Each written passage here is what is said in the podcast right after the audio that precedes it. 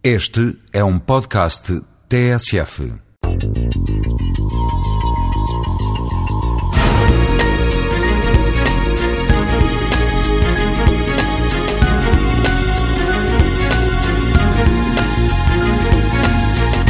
Entrou em vigor eh, um conjunto de leis da nação, chamados regulamentos energéticos nos edifícios, que vão, eh, de alguma maneira, dar orientações aos projetistas, aos arquitetos, aos engenheiros, eh, da melhor maneira que devem construir os seus edifícios.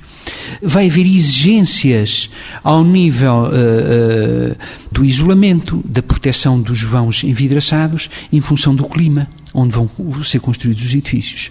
Isto uh, está em lei e vai ser uma obrigatoriedade daqui para a frente. Portanto, há requisitos exigenciais a cumprir no projeto de edifícios. E isso vai ser verificado a posteriori por entidades competentes. Isso é outro aspecto que uh, também é importante, porque dizia-se sempre que não havia fiscalização, agora vai haver mecanismos para essa fiscalização.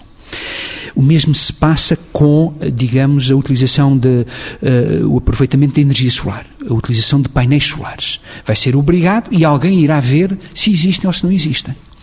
E, portanto, o cidadão, através de uma outra lei que corresponde à certificação energética de edifícios, quando for comprar ou alugar um edifício, o promotor, ou quem vende o edifício, ou quem aluga, tem que lhe apresentar um certificado com estes requisitos todos eh, descritos.